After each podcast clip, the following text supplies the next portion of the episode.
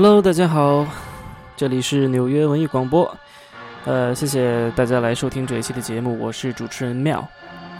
呃，那么现在呢，很多人呢都喜欢用死亡、呃性、乱伦来作为自己作品创作的主题。我跟我的很多同学聊天的时候也说到这个问题，就是好像嗯遇到这些主题呢，就能给自己的作品增分。呃，我觉得呢，这有一点点的哗众取宠的意味在里面，因为。呃，如果这些主题不是他自己相信的东西，仅仅是为了夺人眼球的话，那可能就没什么意思。呃，所以我今天想讲的一个故事呢，啊，它就是关于死亡的一个故事。那么这个故事的主人公最知名的作品就是用了呃死亡的主题，其表达方式呢就是自己去死。嗯，那么我想呃跟大家说一下我。看了一本书，呃，这本书其实在很多年前我就看过了，它的名字叫做《碰巧的杰作》，呃，差不多是五六年前看那本书，呃，对我的影响还蛮大的。那么其中有一个故事呢，我是看了挺多遍的。那么这个故事呢，就是 Ray Johnson 的故事。我相信很多熟悉艺术、喜欢艺术的朋友们都，呃，听说过他的大名，也可能听说过他的一些作品。那这本书的作者，呃，Michael Kimmelman 是一个艺评人。他在讲这个故事的时候是这样描述的，嗯，因为这本书里面，呃，所有的英文，我我读的是译本，里面所有的英文名字都译成中文了，我就直接念了。一月的那个下午，三点五十五分左右，约翰逊打电话给他的老朋友威廉·威尔逊。威尔逊后来指出，他自己的名字英文 William Wilson 一共有十三个字母。约翰逊告诉威尔逊说，他要表演一个邮递活动。而在此之前的几个月里呢，他写信给他的朋友乔·亨德里克斯，信中很隐晦地谈到了死亡，以及他即将问世的最重要的作品。那一天，约翰逊住进了 Sac Harbor Cough 和 Barons Cove Inn，两个地点的英文名字各有十三个字母。房间号是二四七，那么二。加上四加上七，也等于十三。晚七点还差一点的时候，他开了一分钟左右的车，从客栈来到一家 Seven Eleven 便利店。他将他的大众牌汽车泊在停车场，然后爬上了大桥的人行道。那两个十几岁的女孩子还记得听到水花飞溅时候的声音，大约是七点十五分。那么这几个数字加起来正好也是十三。但女孩子对当地时间并不是很确定。接着，他们看到一个男人在海湾里仰泳，当时的水温是三十九度，三十九华氏度。在这样的水温下，身体体温会在十五分钟到一个小时之内急速降低，导致生命危险。约翰逊跳下大桥后的第二天早晨，有人发现了他的尸体。那么很简单的给大家讲一下这个故事。那么在这本书里面，当然还讲了更多的一些细节，更多的他创作的创作的理念。然后他的死亡肯定不单单只是和数字命理相关的，包括他对呃空无艺术这个概念的提出，呃，包括他作为一个拼贴艺术家这么一个身份，呃，他对自己命运呃的一些元素的拼贴啊，这些概念还是还是蛮多内容的。呃，不光是为了凑一些数字，凑成十三呀，什么什么的，嗯，那么感兴趣的朋友呢，当然可以去看看这本书，真的是很好的一本书。不光是，我不是为了做广告，啊。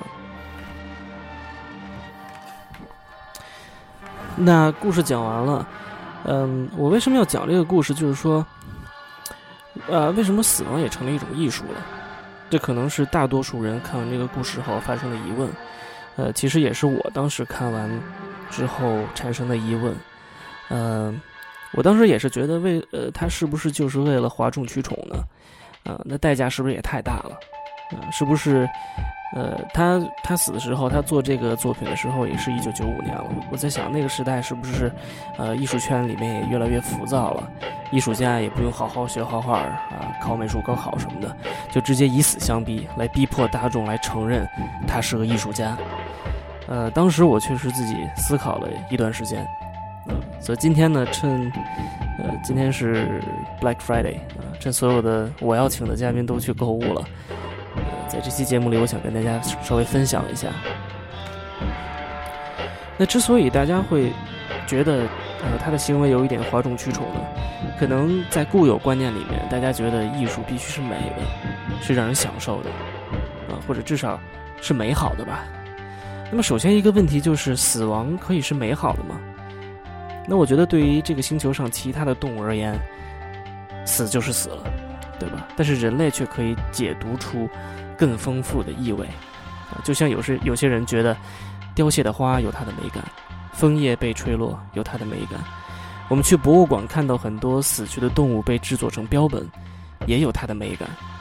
那我们人类的死亡为什么就不呢？呃，我们可以从瑞的死亡里解读出很多东西，比如说，呃，陨落啊、凋零啊、崩塌呀，这些词汇本身甚至都是美丽的词汇。我们通常会觉得坏人的死都是死得其所。好人的死，往往带有一种美丽的意味，这就让我联想起昆汀的电影《无耻混蛋》中，肯定很多啊听众们都看过。里面有一幕就是，呃，那个年轻的德国军官对他本来中意的法国姑娘收三呢开枪的时候，中枪的收三呢，在与子弹的碰撞中，像一朵瞬间开放而又转瞬凋零的花一样死去。这是我在影视作品中看到过最美的死亡。那死亡的美感与众不同的是，它是一个句号。所有的艺术联想，要么是过去式，要么是在死亡的一瞬间。这种生命戛然而止的刺激或者刺痛，让我们感到窒息。所以我承认，Ray Johnson 这个杰作确实是有它的美感的，但我并不认为这是艺术家本身的初衷。我也不认为瑞只是为了告诉大家，OK，死亡是美好的啊。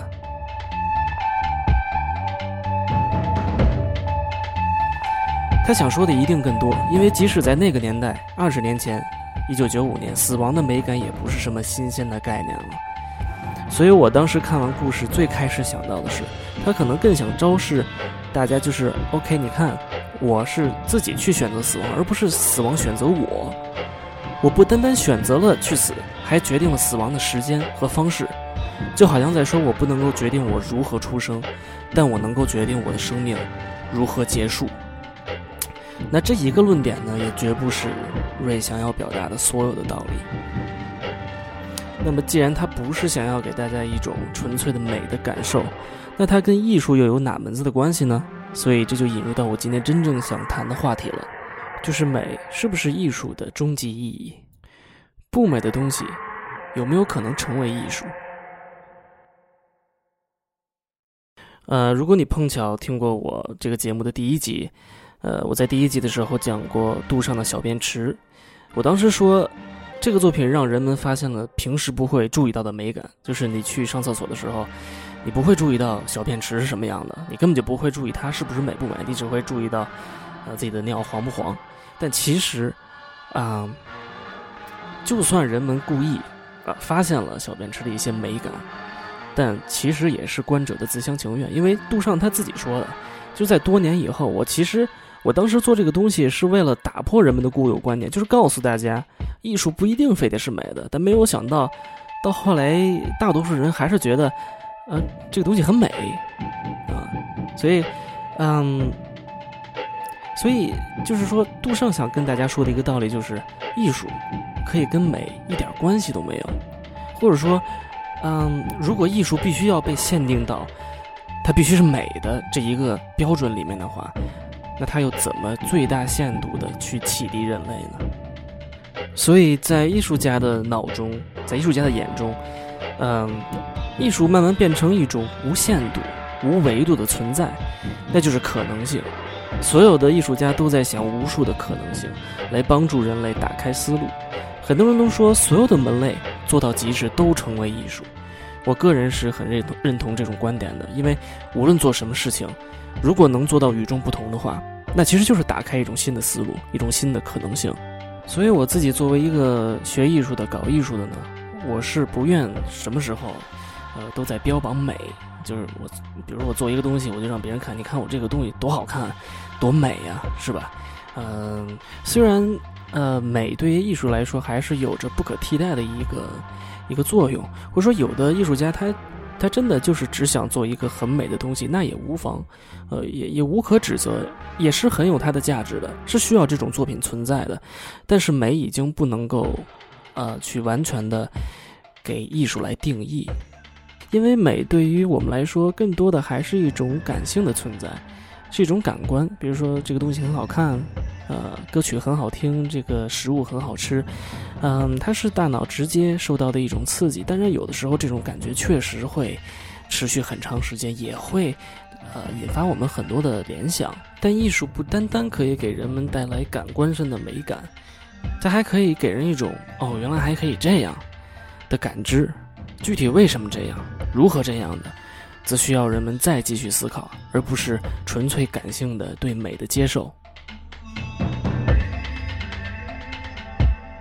你甚至可以去怀疑一件艺术品，因为艺术家创作这个作品，更多时候，其实他并不是想让你全盘接受，也不是一个说教的东西。你可以去怀疑它。所以我有一个很个人的观点，就是艺术更多是提出问题，而不是解决问题。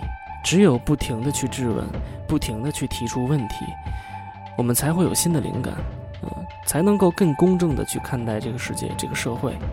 尽管有的时候提问的方式是很残酷的，是赤裸裸的，甚至有可能是丑陋的，那也无妨。有的时候也是没有办法，因为我们都知道，现实就是残酷的，就是丑陋的。这就让我联想到我。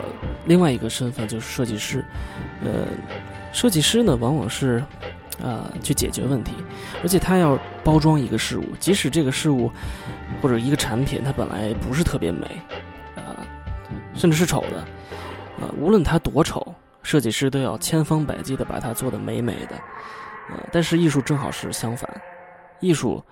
它必须要把这个事物本来的面目，即使它是丑陋的，即使它是不堪的，它都要赤裸裸的摆在你的面前给你看。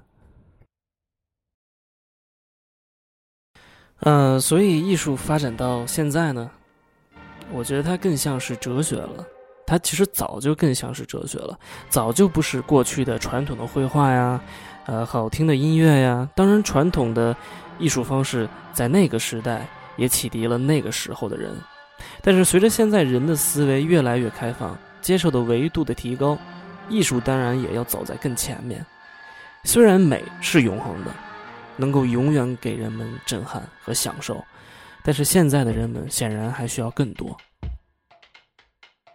和哲学不同的是呢，哲学更注重学术，艺术更注重实践，也更具直观性。比如说不识字的人，他也有可能读懂艺术。不识字的人，他也有思考的能力啊！你给他置身于一个空间内去感受，呃，给他一个画面去思考，给他一个声音去悟。那么这种物，有的时候文字和语言还真的无法传达。嗯，所以最后我们回到 Ray Johnson 的这个作品，就是他以自己的死亡来创作他的最后一个，也是最有名的杰作。嗯，他是用一种非常极端的，嗯，可能更多人都不会推崇的方式。